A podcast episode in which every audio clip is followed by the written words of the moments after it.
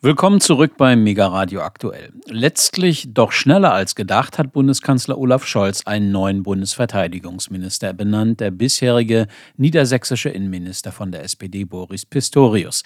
Nach dem Rücktritt von Verteidigungsministerin Christine Lambrecht soll er am morgigen Donnerstag von Bundespräsident Frank-Walter Steinmeier seine Ernennungsurkunde erhalten und im Bundestag dann seinen Amtseid leisten. Gestern äußerte sich Kanzler Olaf Scholz in Brandenburg an der Havel zu seiner Entscheidung für Pistorius.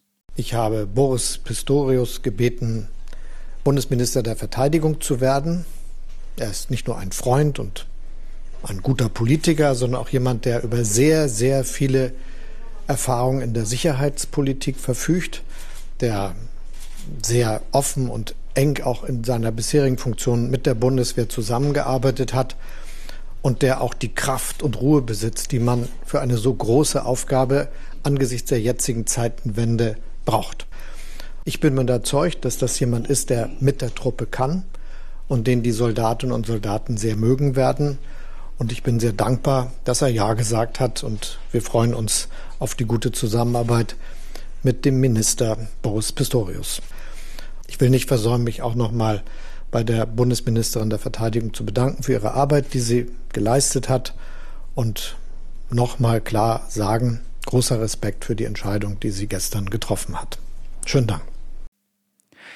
In Hannover erklärte Boris Pistorius, er sei überrascht, wirkte aber nicht so. Der Bundeskanzler hat mich gefragt, ob ich äh, das Amt des Bundesverteidigungsministers in seinem Kabinett übernehme. Das äh, habe ich, äh, dem habe ich sehr dankend und sehr gerne zugestimmt. Das mache ich sehr gerne. Und es ist mir eine wirklich außerordentlich große Ehre, dieses Amt zu übernehmen. Ich äh, weiß um die Bedeutung der Aufgabe gerade in diesen Zeiten und ich danke meiner Vorgängerin, wenn ich das schon so sagen darf, Christine Lambrecht, für ihre Arbeit in diesen besonders schwierigen, herausfordernden Zeiten. Sie hat die Neuaufstellung unserer Bundeswehr in, den, in der Zeitenwende begonnen. Mein besonderer Dank gilt natürlich äh, vor allem dem Bundeskanzler für das in mich gesetzte Vertrauen. Die Aufgaben, die vor der Truppe liegen, sind äh, gewaltig. Ich werde deshalb meine Dienstgeschäfte unmittelbar nach der Vereidigung am Donnerstag aufnehmen und mich mit dem Ministerium der Bundeswehrführung und natürlich auch den Parlamentariern und den Parlamentariern austauschen. Mir ist bei all dem, und das hat meine Arbeit hier auch im Innenministerium in Niedersachsen stets geprägt, wichtig, der enge und vertrauensvolle Zusammenarbeit mit den Menschen, die mir in diesem Amt anvertraut sein werden, mit den Soldatinnen und mit den Soldaten. Die Bundeswehr muss sich auf eine neue Situation einstellen, die mit dem russischen Angriffskrieg auf die Ukraine entstanden ist. Mir ist wichtig, die Soldatinnen und Soldaten ganz eng in diesem Prozess zu beteiligen und sie mitzunehmen. Und die Truppe kann sich darauf verlassen, dass ich mich, wann immer es nötig ist, vor sie stellen werde. Ich will die Bundeswehr stark machen für die Zeit, die vor uns liegt. Ich musste nicht lange überlegen, das ist ein, eine so ehrenvolle, verantwortungsvolle Aufgabe, der ich mich niemals hätte entziehen wollen. Ich glaube, meine Erfahrung wird mir helfen und der, der ein oder andere wird mich möglicherweise aus diesem Haus begleiten, ja. Ja, Demut und Respekt vor einer so gewaltigen Aufgabe. Das Verteidigungsministerium ist schon in zivilen, in Friedenszeiten eine große Herausforderung und in Zeiten, in denen man als Bundesrepublik Deutschland an einem Krieg beteiligt ist, indirekt noch einmal besonders. Und von daher bin ich mir der Verantwortung und der großen Bedeutung dieser Aufgabe natürlich sehr bewusst und bin umso dankbarer, dass sie mir zugetraut wird und werde mich vom ersten Tag an mit 150 Prozent in diese Aufgabe reinstürzen. Ich habe vieles im Kopf, das können Sie mir glauben. Ich lese seit gestern nichts anderes mehr und auch äh, in der Vergangenheit hat mich das Thema stets interessiert. Sie wissen, dass ich an den Bundeswehrfragen immer sehr dicht dran war. Aber ich werde heute zu dem neuen Amt, das ich übermorgen erst antrete, inhaltlich noch gar nichts sagen. Das äh, kommt zu gegebener Zeit. Pistorius noch Dienstherr, der niedersächsische Ministerpräsident Stefan Weil, weiß offenbar, wen er da verliert. Boris Pistorius verfügt über die Fähigkeit, Autorität und Sicherheit zu vermitteln.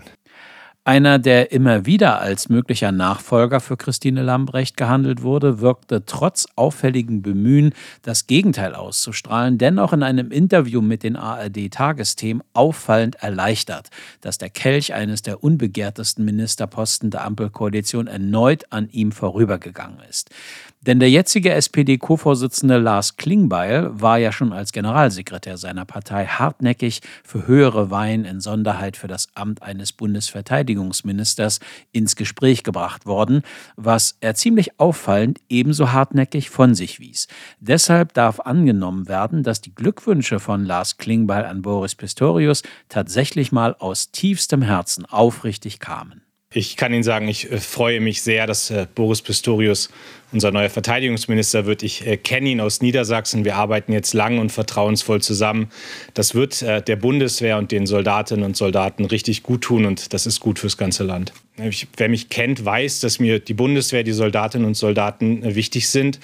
Aber ich sage Ihnen auch, in der jetzigen historischen Situation, in der wir sind, brauchen wir im Amt des Verteidigungsministers jemanden, der sich zu 100 Prozent auch dieser Aufgabe widmen kann, der die großen Aufgaben, die vor ihm liegen, die Fragen der Rüstung, der Beschaffung, die 100 Milliarden, der Krieg in der Ukraine und die Frage, wie können wir weiter unterstützen, der sich all dem zu 100 Prozent widmen kann.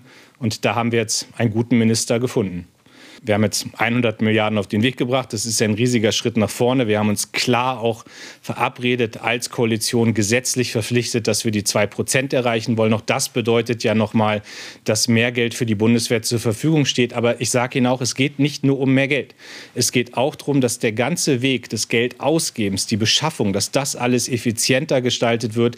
Da liegt eine riesige Aufgabe vor dem neuen Verteidigungsminister. Christine Lamprecht hat da schon gut mit angefangen. Aber das muss jetzt weitergeführt durchgeführt werden. Und dann geht es nicht immer nur um die Frage nach noch mehr Geld, sondern es geht auch darum, wie wird das Geld ausgegeben. Das ist jetzt mit einer der größten Aufgaben, die vor Boris Pistorius liegt. Klingbeils Kollegin im SPD-Parteivorsitz Saskia Esken erinnerte daran, dass die scheidende Bundesverteidigungsministerin Christine Lambrecht eine deutlich bessere Figur als frühere Bundesjustizministerin gemacht hatte, die überdies auch noch zeitweilig das Familienministerium mitführen musste, weil die grüne Ministerin Spiegel sich in ihrer Urlaubsaffäre während der Flutkatastrophe im Ahrtal in den Ruin laviert hatte. Gleichzeitig verteidigte Esken das Aufbrechen der Geschlechterparität im Kabinett. Lassen Sie mich zunächst mal sagen, dass ich äh, Frau Ministerin Christine Lambrecht sehr dankbar bin für ihre Arbeit äh, im vergangenen Jahr, in den vergangenen Jahren, muss man sagen. Äh, sie hat wirklich viel geleistet für dieses Land, auch für unsere Partei. Und ich kann ihr nur meinen Dank aussprechen. Boris Pistorius ist ein herausragender Sicherheitspolitiker der SPD und ich bin sehr glücklich, dass wir diese gute Entscheidung treffen konnten. Teilhabe von Frauen und Männern, vor allem auch an den Schaltstellen der Macht ähm, äh, in unserer Partei, in der Fraktion, in den äh, Vorständen ähm, äh, und natürlich auch im Kabinett war immer und ist immer und bleibt auch ein wichtiges äh, Ziel für die SPD. An dieser Stelle haben jetzt andere Kriterien eine größere Rolle gespielt. Deswegen haben wir diese Entscheidung getroffen. Das bedeutet aber nicht, dass wir das Ziel der Parität weiterhin nicht verfolgen. Eine der ebenfalls immer wieder genannten Anwärterinnen für das Amt der Bundesverteidigungsministerin war die Werbeauftragte des Bundestages Eva Högel, die es doch tatsächlich geschafft hatte, sich in den 48 Stunden nach dem Rücktritt von Christine Lambrecht unsichtbar zu machen und selbst nach der Nominierung von Pistorius in der ARD ein nichtssagendes Statement abzugeben. Die Bundeswehr ist sehr belastet, sehr angespannt durch die diversen Aufträge, aber eben auch Bündnisverteidigung, NATO-Ostflanke. Das äh, ist notwendig, da auch gute Entscheidungen zu treffen, Personalgewinnung, Personalbindung. Die Opposition ist alles andere als begeistert von der Vision, zukünftig mit Boris Pistorius umgehen zu müssen. Aber Oppositionsführer und CDU-Chef Friedrich Merz erinnerte sich dann doch an eine Grundtugend und die lautet Anstand, was bedeutet, dass man wenigstens gratuliert und eine Zusammenarbeit anbietet. Wir wünschen ihm Erfolg bei der Ausübung dieses wichtigen Amtes. Es ist in der gegenwärtigen Lage mit Krieg in Europa vielleicht das wichtigste Amt, das in der äh, Bundesregierung nach dem Bundeskanzler ausgeübt äh, wird. Wir äh, bieten ihm auch die Zusammenarbeit an und wir können damit bereits übermorgen beginnen. Die Vereidigung ist vorgesehen für Donnerstagmorgen 9 Uhr. Es wird um 10.30 Uhr im Deutschen Bundestag eine Debatte geben über einen Antrag, den wir einbringen zur Lieferung von Kampfpanzern an die ukrainische Armee. Wir hoffen sehr, dass der neue Bundesverteidigungsminister dann auch klar zu erkennen gibt, dass er diesen Weg gehen will, mit uns gehen will, nicht nur mit uns, sondern vor allem mit den NATO-Partnern und mit den Partnerländern in der Europäischen Union, die dies ja nun schon seit längerer Zeit auch von Deutschland fordern. Wie üblich übernahm in der Doppelspitze der Unionsparteien CSU-Landesgruppenchef Alexander Dobrindt die Rolle des weniger netten Gegenübers des neuen Verteidigungsministers, indem er Pistorius gleich mal einnordete. Es muss eines der ersten Entscheidungen des neuen Verteidigungsministers sein, dass die bei der Industrie befindlichen Fahrzeuge, die Panzer, gefechtsfähig, das heißt betriebsfähig gemacht werden und dann eine Entscheidung, dass diese Fahrzeuge auch an die Ukraine geliefert werden, äh, umgesetzt wird. Ulrike Franke vom European Council on Foreign Relations, also dem Europäischen Rat für Auswärtige Beziehungen, gab dem neuen Verteidigungsminister diesen Ratschlag. Deutschland macht ja sehr viel und gleichzeitig steht es sehr in der Kritik, stehen wir sehr in der Kritik, weil es oft so wirkt, als wollten wir eigentlich nicht und müssten quasi gezwungen werden. Und das hat zum Teil auch wirklich mit der Kommunikation, mit der relativ schlechten Kommunikation, würde ich sagen, aus Berlin zu tun. Da kann der Verteidigungsminister tatsächlich ja so ein bisschen neue Pflöcke einrahmen und besser kommunizieren. Bleibt nur noch die Frage, wie in der Bundeswehr selbst die neue Personalie gesehen wird. Den Part übernahm gestern multimedial André Wüstner, der Vorsitzende des Deutschen Bundeswehrverbandes. Er spricht eine klare Sprache, er ist durchsetzungsfähig und er ist selbst in der Lage, ein Ziel zu bestimmen und einen Weg dorthin zu beschreiben. Also das heißt, er hat eigentlich alle Kompetenzen. Und wenn er noch erkennt, dass wir in der Bundeswehr irgendwie keine Organisation wie jede andere sind, sondern ja, ein lebendiger Organismus mit Soldatinnen, Soldaten, zivilen Beschäftigten, die auch im Herzen angesprochen werden wollen, dann kann er viel erreichen. Soweit André Wüstner, der Vorsitzende des Deutschen Bundeswehrverbandes zur Berufung von Boris Pistorius als neuem Bundesverteidigungsminister. Und wir bleiben beim Thema. Am Montag also hatte die viel kritisierte Christine Lambrecht den Bundeskanzler um ihre Freistellung gebeten. Die monatelange mediale Fokussierung auf ihre Person lasse eine sachliche Berichterstattung und Diskussion über die Soldatinnen und Soldaten, die Bundeswehr und sicherheitspolitische Weichenstellungen im Interesse der Bürgerinnen und Bürger Deutschlands kaum zu schrieb Lambrecht in einer persönlichen Erklärung, die wiederum als eine letzte Illustration dafür gewertet wird, dass sie vielleicht eine gute Justizministerin gewesen sein mag, aber als Verteidigungsministerin eine grandiose Fehlbesetzung. Doch Stimmt das so? War sie tatsächlich eine so schlechte Verteidigungsministerin und hätte ein anderer diesen Job besser machen können? Diese und andere Fragen hat meine Kollegin Ilona Pfeffer mit Jürgen Rose, Oberstleutnant AD der Bundeswehr, diskutiert, bevor die Nominierung von Boris Pistorius zum neuen Verteidigungsminister bekannt wurde. Allerdings hat aufgrund der Expertise von Jürgen Rose als erfahrenem Offizier der Bundeswehr im Ruhestand seine Analyse nichts an Aussagekraft verloren. Herr Rose, im Dezember 2021 hatte SPD-Politikerin Christine Lambrecht das Amt der Verteidigungsministerin übernommen. Seither ist ihr viel Kritik entgegengeschlagen. So wurde ihr mangelnde Sachkenntnis vorgeworfen und angekreidet, dass sie ihren Sohn mit auf Dienstreisen genommen hat. Auch das Sondervermögen von 100 Milliarden Euro habe sie nicht schnell genug und bedarfsgerecht in Beschaffung für die Bundeswehr umgesetzt. Zuletzt machte Lambrecht unschöne Schlagzeilen wegen ihrer verunglückten Neujahrsansprache. Die SPD Führung hatte trotz allem bis vor kurzem noch betont, Lamprecht sei eine hervorragende Verteidigungsministerin und habe in einem Jahr mehr erreicht als ihre Vorgängerinnen von der Union. Nach ersten Gerüchten am Freitag hat Lamprecht am Montag nun ihren Rücktritt verkündet. Hat Sie das überrascht? Nun, äh, seit Ende des Jahres verdichtete sich das Jahr, seit vor allen Dingen seit äh, diesem völlig äh, muss man so sagen, idiotischen Silvester-Video, was sie da äh, ins Netz gestellt hat. Ähm, allerdings war es schon vorher so, dass äh, ja in einer gewissen Weise eine Kampagne gegen Lambrecht lief. Das muss man jetzt differenzieren. Äh, zum einen macht sich das fest an der Person Lamprecht, an, an ihren, an ihren ähm, der Art und Weise, wie sie eben mit anderen Menschen äh, umgeht und kommuniziert. Und zum anderen macht sich das auch an inhaltlicher Kritik fest. Vielleicht äh, zum ersten, äh, da hört man und hat man eben berichtet bekommen, dass sie sehr rüde und ruppig äh, und machtbewusst äh, mit Mitarbeitern und äh, Mitarbeiterinnen umgegangen ist. Äh, als sie ins Amt kam, hat sie erstmal äh, jede Menge an äh, Personal ihrer Vorgängerin einfach gefeuert, ähm, entsorgt sozusagen äh, in einer Art und Weise, die wohl auch nicht adäquat war. Ähm, ihr eilte dann auch der Ruf heraus, äh, jetzt nicht besonders beratungsfreundlich zu sein.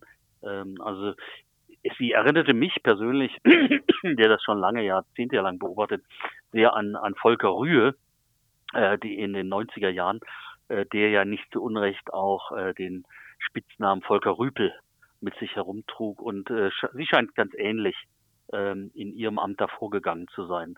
Das war äh, das eine, also diese menschliche Seite, diese mangelnde Führungs- und Kommunikationsfähigkeit offensichtlich. Äh, und damit sind wir beim zweiten Teil, die ja Vorwürfe, die da kommen, dass sie also sachlich nicht kompetent gewesen wäre. Äh, das kann man meines Erachtens äh, so nicht ganz stehen lassen, denn ähm, diese Minister, die da in die Ämter kommen, die sind in der Regel nicht besonders in der Sache, im Thema sachkundig, sondern äh, sie haben im Laufe ihrer äh, Karriere gezeigt, dass sie in der Lage sind, mit äh, mehr oder minder großen Bürokratien umzugehen und äh, dass sie in der Lage sind, solche Bürokratien äh, effizient äh, zu steuern. Und ähm, da kommt wieder der menschliche Faktor natürlich mit dazu. Also Lambrecht hat das wohl in der Vergangenheit durchaus gezeigt. Als Juristin hat, ist sie natürlich keine ausgewiesene Expertin für Sicherheitspolitik. Das ist aber auch gar nicht notwendig. Wichtig wäre ähm, eben, dass sie gut kommunizieren kann, dass sie analysieren kann, dass sie entscheiden kann, welche Person an welchem Platz äh, mit welcher Aufgabe zu betrauen ist, damit die gesamte Organisation Verteidigungsministerium rund läuft. Das äh, hat sie offensichtlich und ganz offenkundig äh, nicht verstanden. Und dann kommen, bietet sie natürlich offene Flanken auch für solche Angriffe, die dann ähm, eben auch inhaltlich laufen für die Opposition, die da bemängelt, beispielsweise, dass sie angeblich diese Rüstungsmilliarden nicht schnell genug unter das Volk oder unter, besser gesagt unter die Industrie äh, bringt. Ja, das liegt natürlich in der Sache äh, selbst. Das ist ein wohlfeiles Argument, was in der Sache aber völlig daneben geht.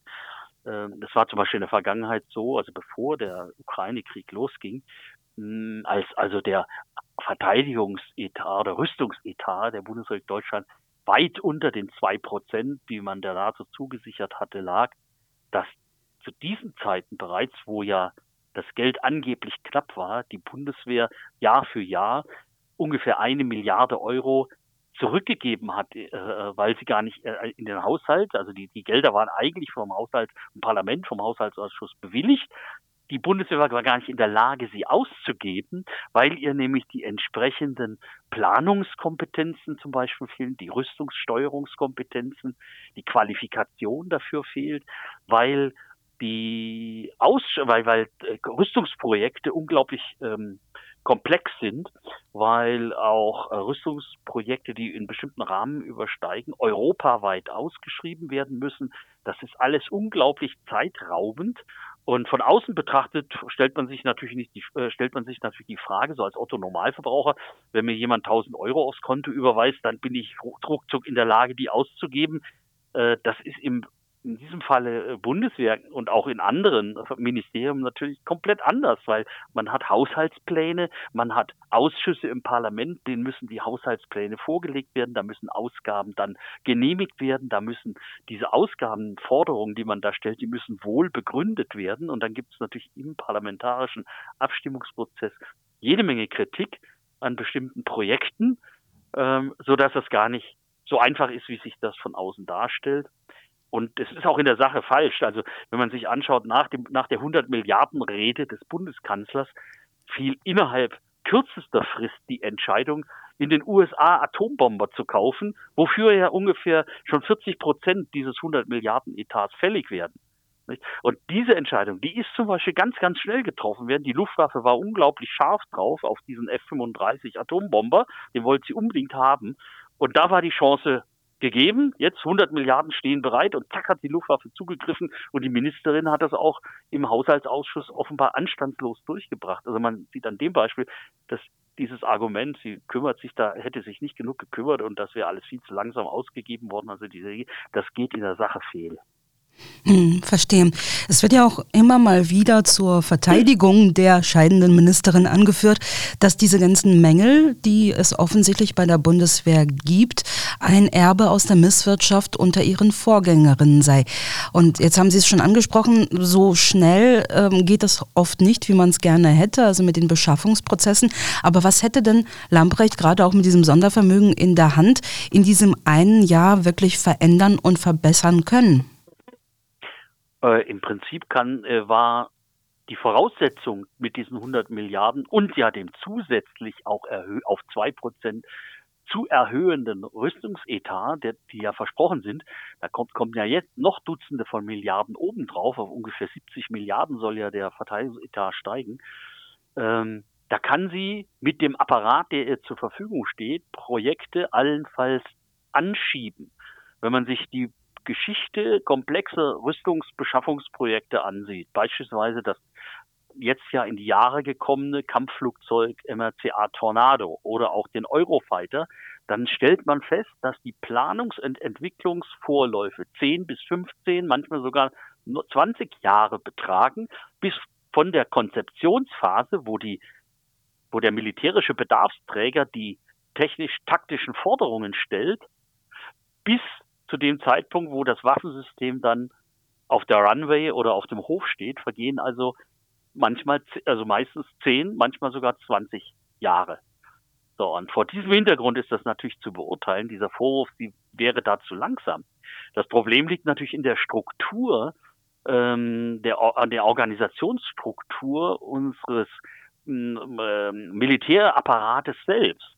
Wir haben ja die Trennung zwischen nach, nach dem Grundgesetz, Artikel 87 A und B, zwischen der militärischen Seite und der zivilen Seite. Also wir hatten zu Wehrmachtszeiten im Dritten Reich, war alles in der Hand des Militärs. Äh, die Organisation, das Personal, das Material, die Materialbeschaffung. Also das wollte man getrennt haben, um eine bessere zivil-demokratische Kontrolle des Militärs sicherzustellen. Hat man gesagt, ja, alle Rüstungsbeschaffungsvorhaben, äh, alle Finanzangelegenheiten des Militärs, die werden von der zivilen Militär, von der Bundeswehrverwaltung wahrgenommen.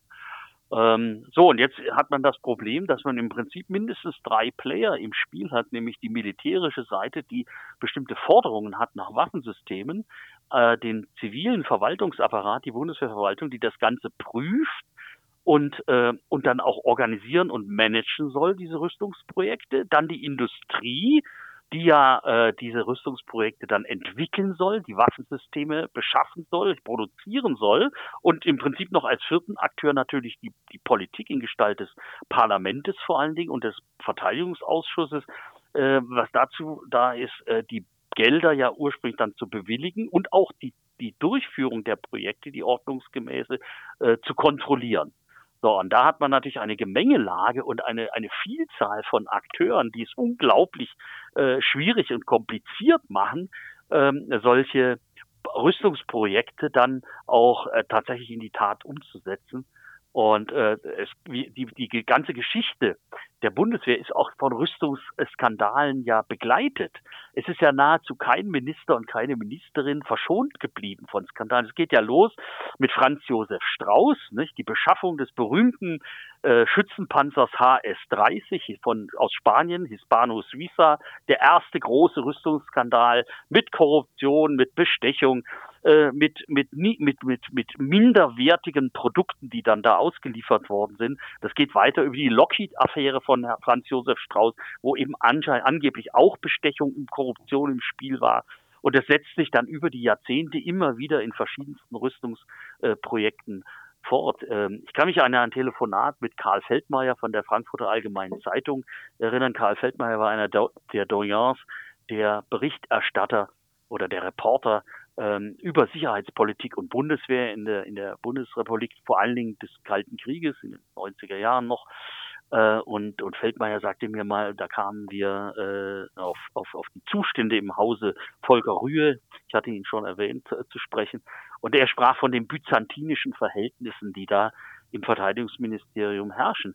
Und das macht es für jeden, der da oder jede, die da auf diesen Schleudersitz des Verteidigungsministers äh, befördert wird, äh, unglaublich äh, schwierig, dieses Ministerium überhaupt zu kontrollieren ähm, und zu einer effektiven Auftragserfüllung äh, dann zu befähigen. Jetzt haben Sie es angesprochen, manche ähm, Beschaffungsprozesse dauern einfach wahnsinnig lange. Also von dem ursprünglichen Auftrag und bis zur Auslieferung kann es Jahrzehnte dauern. Ich glaube, sinnbildlich dafür stand in letzter Zeit der Puma-Panzer, von dem wir ja wissen, dass das ähm, ja durch viele Hindernisse begleitet wurde, sich un unglaublich lange hingezogen hat. Dann musste man ein bisschen nachjustieren, nachbessern und trotzdem sind äh, vor kurzem bei einer Einsatzübung 18 von 18 Puma-Panzern ausgefallen. Angeblich wegen ähm, elektronischen Problemen Problem. Äh, zudem gibt es ein ähm, relativ neues Papier aus dem Verteidigungsministerium mit einer Bestandsaufnahme und ähm, da wird der Personaldecke, dem Material, der Infrastruktur und der Funktionalität der Bundeswehr auch kein gutes Zeugnis ausgestellt. Äh, da werden außerdem 200, ungefähr 200 Verbesserungsvorschläge gemacht und äh, Kritiker sagen, äh, vollkommen uninspiriertes Papier, vollkommen am Bedarf vorbei. Kennen Sie das Papier und äh, wie würden Sie das Ganze einschätzen? Ist es wirklich so schlecht um die Bundeswehr bestellt? Also der Zustand der Bundeswehr ist natürlich dem Umstand geschuldet, dass 1990 der Kalte Krieg beendet war und im Grunde genommen die Frage sich stellte, äh, wozu brauchen wir denn diese Bundeswehr noch, beziehungsweise brauchen wir sie denn überhaupt noch?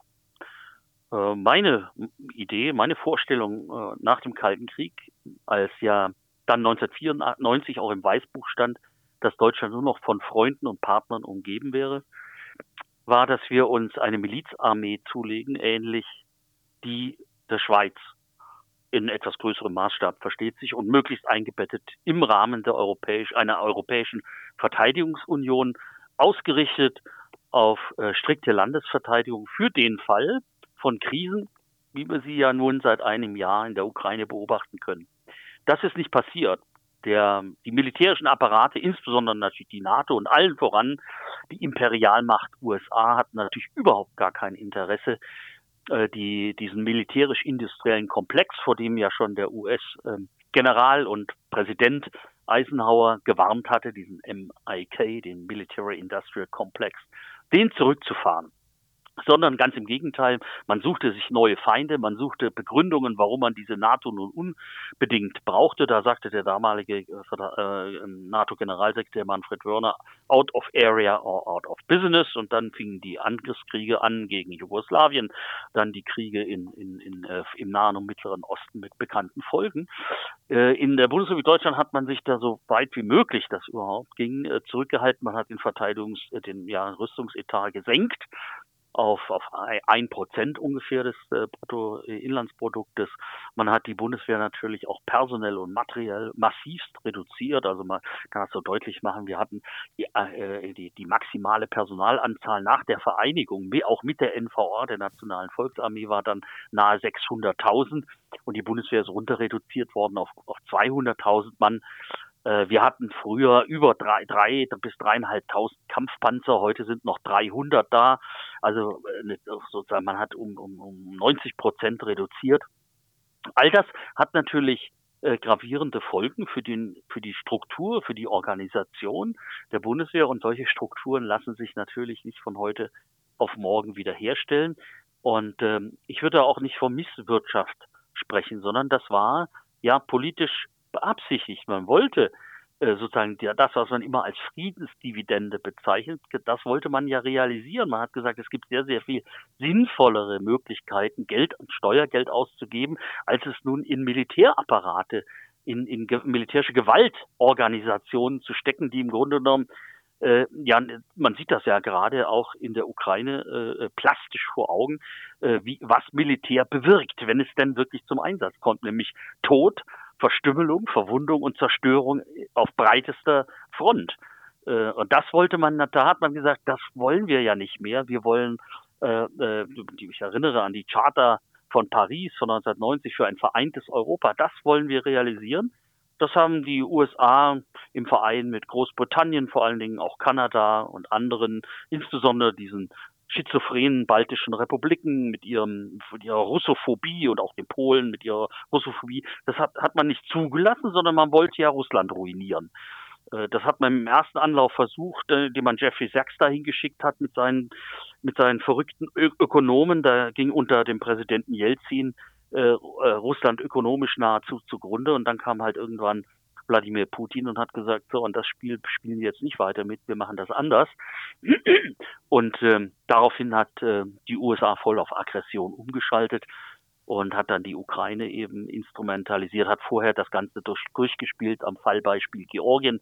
Also da wurden ehemalige Mitgliedstaaten der Warschauer Vertragsorganisation äh, instrumentalisiert zum Zwecke der, der, der Zersetzung, muss man vielleicht äh, vorsichtiger sagen, Zersetzung Russlands, nicht, der Parzellierung nach jugoslawischem Vorbild, das hätte man gerne. Also ein Dutzend Nachfolgestaaten der Russischen Föderation mit willfährigen Kollaborationsregimen, die man dann ökonomisch ausplündern kann, wo man die Ressourcenvorräte ähm, äh, rausholen kann, ob das jetzt Mineralien sind, ob das äh, Gas und Öl ist oder anderes. Ähm, das waren so die, diese Vorstellungen, die da herrschten. Und vor allen Dingen natürlich die, die Expansion der NATO bis vor die Tore Moskaus.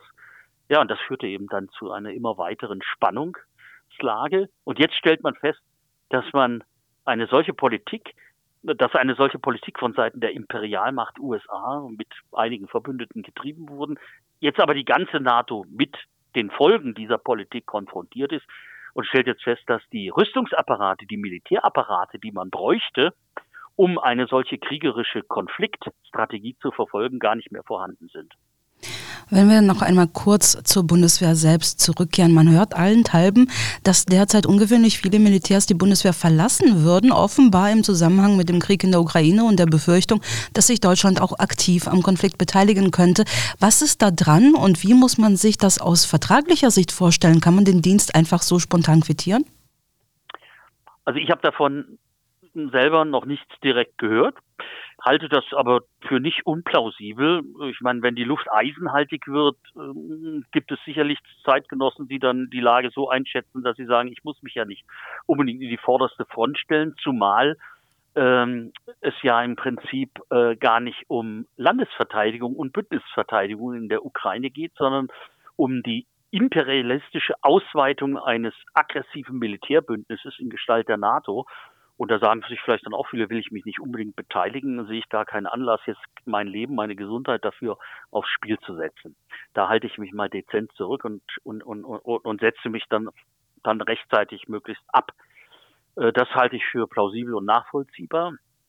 Ähm, das, die Rechtslage sieht jetzt so aus. Als Berufssoldat habe ich natürlich jederzeit das Recht zu kündigen. Ich bin sozusagen Verteidigungsbeamter und äh, auch Beamte egal in welchem öffentlichen Dienst sie stehen, ob äh, Kommune, Bund, Land, äh, die können, dürfen natürlich kündigen. Das ist bei uns im Grundgesetz festgelegt. Stichwort Berufsfreiheit.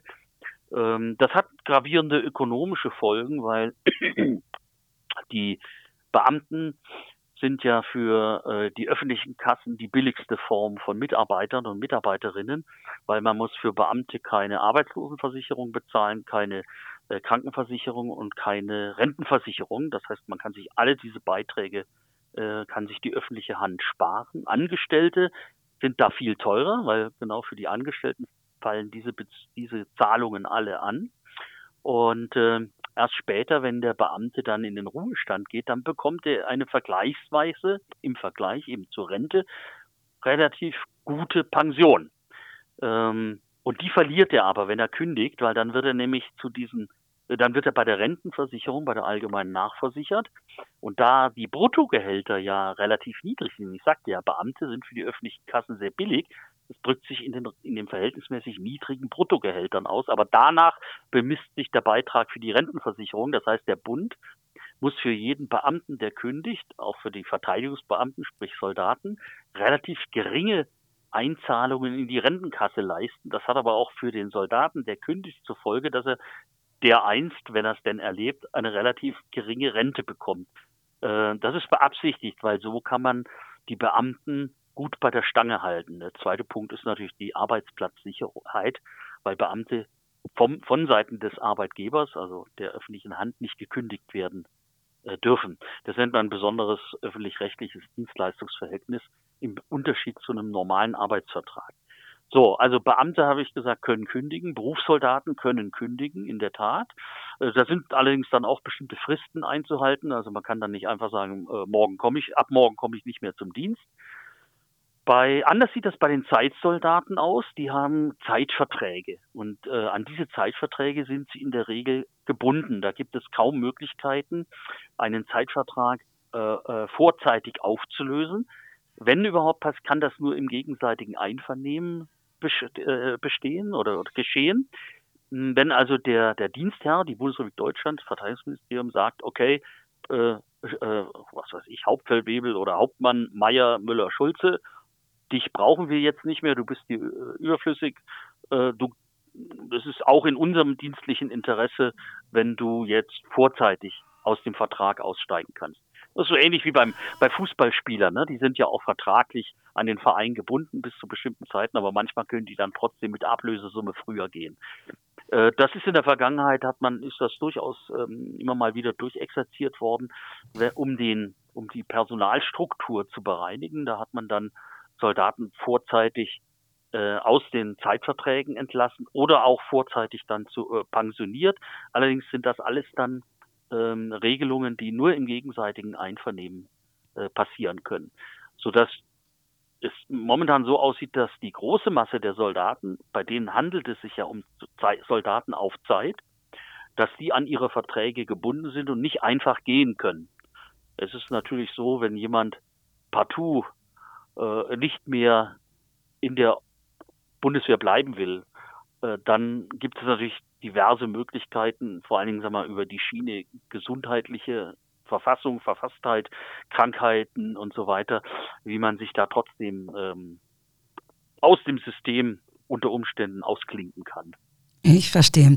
Ähm, jetzt haben Sie die Ukraine natürlich schon angesprochen, war ja das prägende politische Thema oder außenpolitische, geostrategische Thema ähm, des letzten Jahres, zieht sich auch weiter fort. Lambrecht hatte sich ja ganz zu Anfang auch da in die Nesseln gesetzt, als sie 5000 Helme statt der erhofften Waffen schickte. Seither sind, wie wir wissen, auch in großem Umfang Waffen geschickt worden, in einem Umfang, der ranghohe Vertreter der Bundeswehr befürchten ließ, die deutsche Truppe werde dadurch quasi trockengelegt und könne keine Verteidigungsfähigkeit Handlungsfähigkeit demonstrieren. Wie sind diese Entscheidungen zu bewerten und wie viel Einfluss hatte Lambrecht als Verteidigungsministerin darauf? Ja, das ist natürlich so, dass die, die Ministerin da ja natürlich nicht äh, quasi autistisch in ihrem Büro in der Harthöhe oder in, im Wendlerblock entscheidet oder und entschieden hat, sondern das waren natürlich Entscheidungen, die im Kabinett, insbesondere natürlich mit dem Bundeskanzler abgestimmt waren. Und äh, wenn man sich die Rolle äh, betrachtet, die äh, der Bundeskanzler Scholz spielt äh, seit einem Jahr, dann ähm, gehört er sicherlich nicht zu denjenigen, die da mit Werf und Nachdruck äh, jede Menge Öl ins Feuer des Krieges gießen, sondern ganz im Gegenteil. Er ist ja sehr zurückhaltend.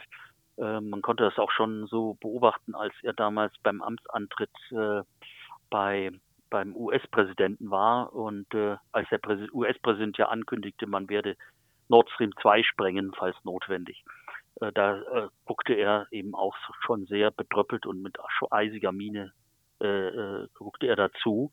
Und äh, das hat sicherlich auch seine Haltung geprägt. Nur ist das Problem, dass, die, dass der Bundeskanzler natürlich nicht oder die Bundesrepublik Deutschland nach der Einschätzung unserer politischen Eliten nicht in der Lage ist, sich aus diesem NATO-Bündnis da auszu, klinken, ähm, sondern äh, man macht da sozusagen äh, gute Miene zum, zum bösen Spiel. Und insofern waren die 5000 Helme von Christine Lamprecht äh, da sehr signifikant äh, für diese Position, äh, nämlich die, äh, die, das konnte man im alten Europa, würde Donald Rumsfeld sagen, im alten Europa konnte man das gut feststellen, dass von dieser Seite aus nun nicht unbedingt ähm, äh, eine Eskalation dieses Konfliktes betrieben wurde, äh, sondern das kommt natürlich von den neuen äh, Mitgliedern im, im Osten. diese, diese Eskalation. Man spricht ja auch davon, dass etwa 10.000 polnische Soldaten schon in ukrainischen Uniformen äh, auf der Seite der ukrainischen Streitkräfte sich im Krieg gegen Russland befinden. Also eine verdeckte Kriegsteilnahme Polens äh, scheint da schon erfolgt zu sein. All diese Dinge. Und ähm, Äh, insofern äh, wird diese Politik äh, vor allen Dingen auch auf dem Bundeskanzleramt bestimmt, die dann Christine Lamprecht in die Tat umsetzt. Und jetzt steht ja wieder eine erneute, Ende der Woche erneute Konferenz ähm, in Rammstein bevor. Das ist eben auch ganz spannend, dass ähm, auf einem auf dem Gebiet der Bundesrepublik Deutschland offensichtlich eine exterritoriale Enklave geschaffen wurde. Ähm, und in dieser Enklave ruft dann die Imperialmacht USA die willigen Kriegskoalitionäre zusammen. Und dann wird unter, unter Verstoß gegen das, meines Erachtens gegen den Geist jedenfalls unseres Grundgesetzes von dort aus äh, Kriegspolitik betrieben im NATO-Bündnis bzw. im erweiterten NATO-Bündnis, also von deutschem Boden in Rammstein nämlich von deutschem Boden geht Krieg aus. Ähm, und wird Rüstungs, da werden Rüstungslieferungen natürlich äh, vereinbart und da wird natürlich auch massiv Druck ausgeübt auf bestimmte Bündnispartner ähm, oder Bundes oder man muss eigentlich sagen auf die tributpflichtigen Völker, wie Brzezinski das ja auszudrücken beliebte, wird Druck ausgeübt, dann die entsprechenden Beiträge für den Krieg in der Ukraine zu leisten. Also heute war zum Beispiel wieder zu hören, dass die Europäische Union äh, offenkundig 18 Milliarden Euro für die Ukraine zur Verfügung äh, stehen, äh, stellen will in diesem Jahr, um überhaupt den Staatsbankrott der Ukraine, denn es handelt sich ja um einen faktisch bankrotten Staat, der ja nur mit westlichen Geldern am Leben gehalten wird und nur mit westlichen Geldern in die Lage versetzt wird, äh, Krieg zu führen. Nicht nur mit Geld, sondern natürlich auch mit entsprechenden Rüstungslieferungen. Ja, also so, so stellen sich die, äh, die Verhältnisse äh, dar. Das heißt, die Bundesrepublik Deutschland ist im Grunde genommen ein tributpflichtiger Staat, der nicht souverän ist und von den USA getrieben wird, das zu leisten, was da gefordert wird. Okay, dann will ich aber nochmal nachhaken zum zweiten Teil meiner Frage und zwar die Kritik seitens der Bundeswehrführung, dass äh, das, was man jetzt sozusagen an Mitteln und äh, vielleicht auch Personal äh, und Anstrengungen in die Ukraine schmeißt, äh, dass es dann wiederum die, die Bundeswehr im Inneren sozusagen ausblutet. Ja, äh, da, die, da achtet man äh, schon drauf. Das ist zum Beispiel ein Argument, was man ja nutzt, nutzen kann eben. Äh, man hat ja gegenüber der NATO bestimmte Bündnisverpflichtungen ist man eingegangen. Also beispielsweise bei der Very High äh, äh Very High Readiness äh, Joint Task Force, die da jetzt, äh, wofür die ja die Puma-Panzer, die nicht funktionierenden, äh, vorgesehen waren. Äh, da hatten wir übrigens auch noch so einen Punkt offen. Diese Puma-Panzer, äh, die sind völlig technisch natürlich überzüchtet. Das sind rollende Computer, also da sind mehrere Computersysteme eingebaut in diesem Panzer. Und äh, dann wurden auch in der äh, in der ähm, in der Anforderung seitens des Militärs weitere nachgeschoben, beispielsweise der Panzer, also der Puma Schützenpanzer muss mit einer mit einem äh, Panzerabwehr Lenkraketensystem zusätzlich ausgestattet werden, ne, um eben auch gegen Kampfpanzer bestehen zu können. Äh, das heißt, man man man produziert da sozusagen die eierlegende Wollmilchsau und wundert sich dann, dass dieses äh, technisch völlig hypertrophe Objekt im Einsatz nicht richtig funktioniert. Sie müssen sich ja vorstellen, Sie haben auf Ihrem Schreibtisch einen Computer stehen und dann bauen, setzen Sie den, äh, installieren Sie den auf der Lade, auf der, auf der Rampe eines Traktors, ne? Und dann rumpeln Sie mit dem durchs Gelände und fahren über den Acker. Äh, da entstehen, entstehen natürlich Erschütterungen. Ähm, und äh, dann haben Sie ein Waffensystem drin mit einer Bordkanone. Äh, da stehen, entstehen unglaubliche Vibrationen. Nicht? Wir hatten also ähnliche Geschichten mit dem Kampfflugzeug Tornado. Wenn da die Bordkanonen abgefeuert wurden, dann war hinterher die halbe Avionik defekt. Ähm, sie fahren mit dem Fahrzeug äh, in, in den Temperaturenbereichen von plus 40 bis minus 30 oder noch mehr Minusgraden. Äh, da bildet sich im, im Inneren des Panzers Kondenswasser. Das ist natürlich für Computersysteme, für elektrische, elektronische Systeme das pure Gift. Also das sind lauter Rahmenbedingungen für solche Pro Waffensysteme, die das sehr erklärlich machen, warum das jetzt nicht, dann nicht funktioniert. Dann kommen noch Bedienfehler der Soldaten dazu, wie wir mittlerweile erfahren haben, also mangelnde Ausbildung, äh, mangelnde Befugnis, auch solche Dinger instand zu setzen. Die dürfen ja noch nicht mal eine Sicherung wechseln, sondern müssen das dann an die Industrie schicken, damit die da Sicherungen oder, oder Lämpchen wechseln äh, an dem Panzer. Äh, also da gibt es auch mehrere Faktoren, die da, äh, die da äh, Einfluss nehmen auf, auf die Einsatzbereitschaft. So, Jetzt, wie ist das mit dem System der Bundeswehr selber? Also ich sagte schon, man hat gegenüber der NATO Verpflichtungen. Äh, das heißt, man hat so und so viel Personal, sagt man zu, bestimmtes Material, sagt man zu. Und wenn man halt äh, äh, zwei Dutzend Schützenpanzer jetzt für diese äh, Very High Readiness Task Force zugesagt hat, dann kann man die nicht gleichzeitig in den, in, an die ukrainischen Streitkräfte abgeben. Das geht halt nicht. Man, man kann Panzer nicht klonen, genauso wenig wie Soldaten. Und, äh, und insofern äh, ist das Argument richtig.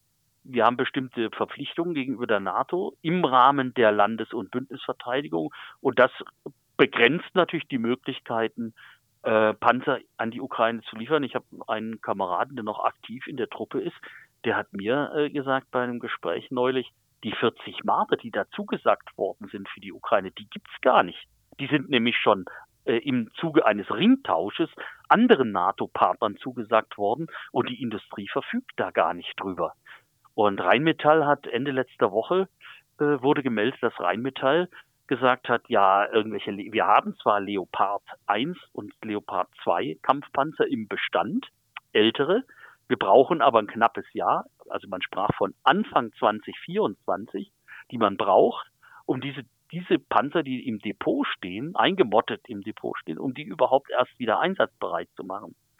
So, und da wird die Bundeswehr sicherlich nicht hergehen und die Bundeswehrführung nicht zustimmen, dass von den 300 Kampfpanzern Leopard 2, die wir jetzt noch im Bestand haben, von denen ja auch nur ein Teil einsatzbereit ist, weil bestimmter Prozentsatz ist immer äh, hat immer irgendwelche Defekte und steht äh, in der in der Werft, äh, dass von denen, die noch von den wenigen, die noch einsatzbereit sind, dann nochmal Dutzende eventuell da äh, in die Ukraine abgegeben werden, weil dann können wir den Laden in der Tat zumachen, dann existiert hier keine Landesverteidigung mehr.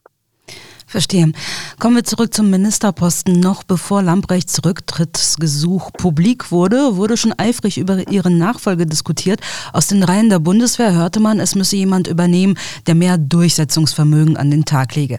In den Medien kursierten derweil schon verschiedene Namen. Die besten Aussichten attestiert man der Wehrbeauftragten Eva Högel, SPD-Chef Lars Klingbeil und Arbeitsminister Hubertus Heil.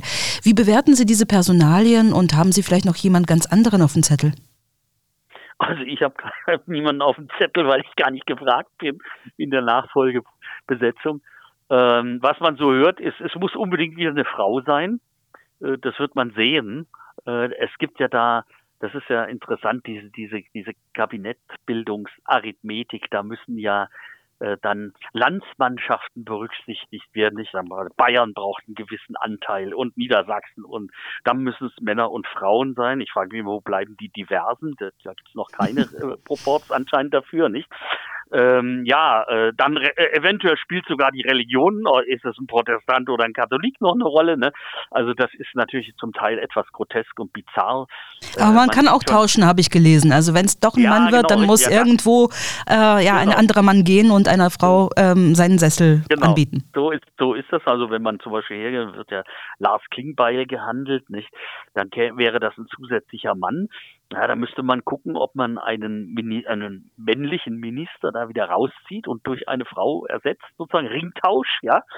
ähm, so, ja, das ist natürlich jetzt, äh, das, die Presse und die Medien spielen das natürlich gerne durch, weil diese Personalfragen, die sind, ist natürlich ungeheuer spannend. Aber wir haben eingangs schon geklärt, äh, es, es, es kommt nicht so sehr auf inhaltliche Sachkompetenz in der Sicherheitspolitik in diesem Bereich an. Die schadet nicht, wenn man sie hat.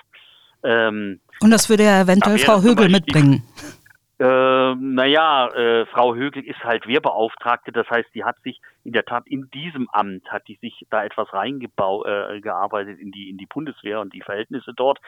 Aber äh, sie ist ja auch als Nicht-Sachkundige, sie war keine Sicherheitspolitikerin, als sie das Amt der Wehrbeauftragten übernommen hat.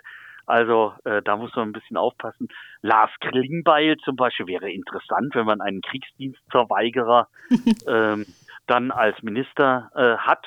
Allerdings ist er, soweit ich weiß, Sohn eines Offiziers, also vielleicht bringt er von daher wieder Kompetenz, ich weiß es nicht. Also das ist alles so ein bisschen, ich sehe das so ein bisschen humoristisch ähm, äh, oder äh, ironisch. Man wird sehen, äh, auf wen da die Wahl fällt. Es wird ja zum Beispiel, das scheint mir irgendwie naheliegend zu sein, auch die Staatssekretärin Möller gehandelt. Äh, ich meine, das wäre dann eine Frau, äh, die ja schon äh, ich weiß jetzt nicht wie lange, aber auf jeden Fall längere Zeit im Amt sich befindet. Also mindestens so lange wie Christine Lambrecht. Und warum sollte nicht jemand, der als Staatssekretärin ja schon im Ministerium gearbeitet hat und von daher natürlich die Verhältnisse, das ist ja direkt sozusagen eine Ebene unter der Ministerin, also die die Verhältnisse natürlich äh, sehr gut kennen sollte nach, nach nach diesem Zeit, nach diesem Zeitraum. Äh, da bietet es sich vielleicht sogar an zu sagen, gut, dann nehmen wir die Staatssekretärin, äh, die ist wenigstens schon eingearbeitet in die Materie und die soll dann den, äh, den Job der vormaligen Ministerin äh, übernehmen. Ist vielleicht die naheliegendste Lösung. Naja, könnte auch als Nachteil ausgelegt werden, dass sie quasi den Makel der Chefin an sich haften hat. Sozusagen sippenhaft, das gibt eigentlich bei uns in der Republik oder sollte es jedenfalls äh, nicht mehr geben. Ne? gut, gut, ähm, dann vielleicht die ganz allgemeine Frage. Also Sie haben gesagt, es spielt nicht wirklich so die große Rolle, wer tatsächlich das Ministeramt ausübt. Aber mir stellt sich die Frage, ist es klug und sinnvoll, ein so wichtiges Ressort inmitten des Ukraine-Konfliktes neu zu besetzen? Das ist ja auch ein Symbol nach außen. Das heißt also, äh, was macht das mit der Außenwirkung der Bundesrepublik, wenn das jetzt so mittendrin passiert? Naja, es ist die Sache, die Münze hat ja zwei Seiten, nicht? Auf die andere Seite wäre ja, was macht das mit der Bundesrepublik, wenn offensichtlich eine lame duck, äh, also eine Ministerin, ähm, die im Apparat äh, und auch in der Regierung natürlich dann in der und auch in der Öffentlichkeit, wenn die kein Standing mehr hat, äh, sozusagen die Gefolgschaft verloren hat, äh, die ihren die ihr Ministerium gar nicht mehr im Griff hat, wenn man die auf Teufel komm raus weiter im Amt hält und durchzieht, äh, die, da könnte es ja zum Beispiel gerade jetzt im Hinblick auf, auf Rammstein sein, dass, dass dann der Eindruck entsteht, ah ja, da haben wir es mit einem, mit jemandem zu tun, äh, den können wir leicht sozusagen ähm, dazu bringen, die Wünsche zu erfüllen, die wir da gerne hätten. Also Panzerlieferung beispielsweise oder die Zustimmung. Es geht ja jetzt darum, äh, dass Polen angeboten hat, vorgeprescht ist, äh, wir sind bereit, wir Polen, wir liefern diese deutschen Leopard 2 Kampfpanzer, die wir übernommen haben, die liefern wir an die Ukrainer, aber da müssen die Deutschen zustimmen,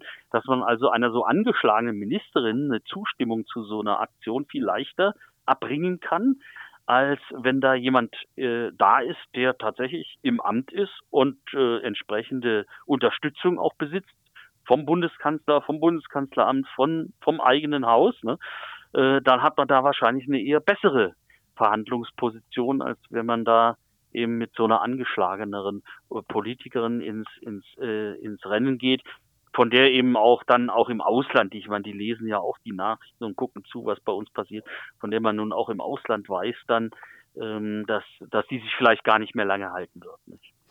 Verstehe. Herr Rose, abschließend, jetzt wollten Sie sich ja nicht an der Spekulation beteiligen, wer es denn wird. Aber ähm, was kann denn so ein neuer Verteidigungsminister auf diesem heißen Stuhl realistischerweise bis Ende der Legislaturperiode ausrichten und auch gerade im Hinblick auf eine Neuaufstellung der Bundeswehr und auf den Ukraine-Krieg? Naja, also erstens mal muss er sicher, er oder sie sicherstellen, ne, dass er nicht gleich wieder runtergeschossen oder sie runtergeschossen wird das von diesem Schleudersitz, ne? Also möglichst keine Fehler machen. Das dürfte die Priorität Nummer eins sein. Dann das Entscheidende ist die Kommunikation innerhalb des Hauses. Also es geht darum, eine La vernünftige Lagebeurteilung äh, zu machen, abzuklären, mit wem kann man loyal zusammenarbeiten, auf wen kann man sich verlassen und äh, wo sind natürlich die dringlichsten Projekte? Was sind die Prioritäten? Die müssen richtig sortiert werden. Dazu braucht man beispielsweise seinen Planungsstab mit der entsprechenden Leitung.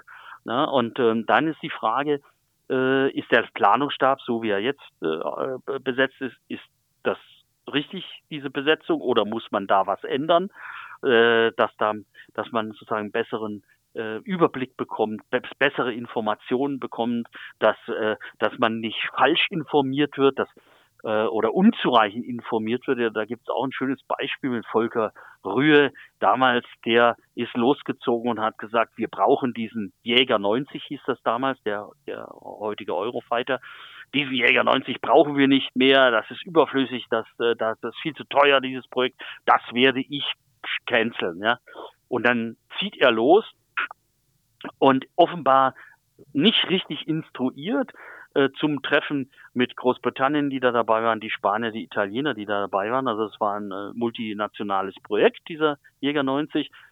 Und äh, stellt dann zu seiner Überraschung fest, dass die anderen Bündnispartner sagen, ja, okay, wenn ihr aussteigen wollt, ihr Deutschen, könnt ihr gerne machen, aber gezahlt wird trotzdem, weil nämlich die Vertragslage so war, dass Deutschland sich verpflichtet hatte, die komplette Entwicklung dieses Kampfflugzeuges zu finanzieren. Da konnte man zwar sagen, okay, äh, wir, wir kaufen die, das Ding dann hinterher nicht, aber äh, die Entwicklung musste trotzdem bezahlt werden. Und dann musste, hätte Deutschland natürlich auch hergehen müssen durch den dann gestiegenen Kaufpreis, wenn, wenn ein Partner gar komplett äh, ausfällt, dann wurden natürlich pro Stück, dann, dann wurde, reduzierte sich die, die Anzahl der pro, zu produzierenden Maschinen und dann wurde pro Stück die Maschine entsprechend teurer.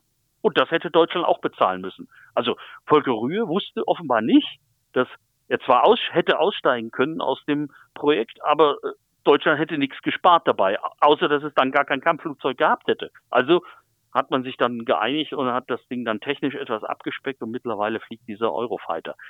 Ähm, das sind eben so typische Beispiele, wo ein Minister entweder beratungsresistent ist und nicht auf das hört, was man ihm sagt, oder aber wo natürlich die, immer die Möglichkeit besteht, dass der Apparat ihm gar nicht sagt, wie, das, wie, die, wie der Sachverhalt sich eigentlich darstellt und ihn dann politisch vor die Wand laufen lässt.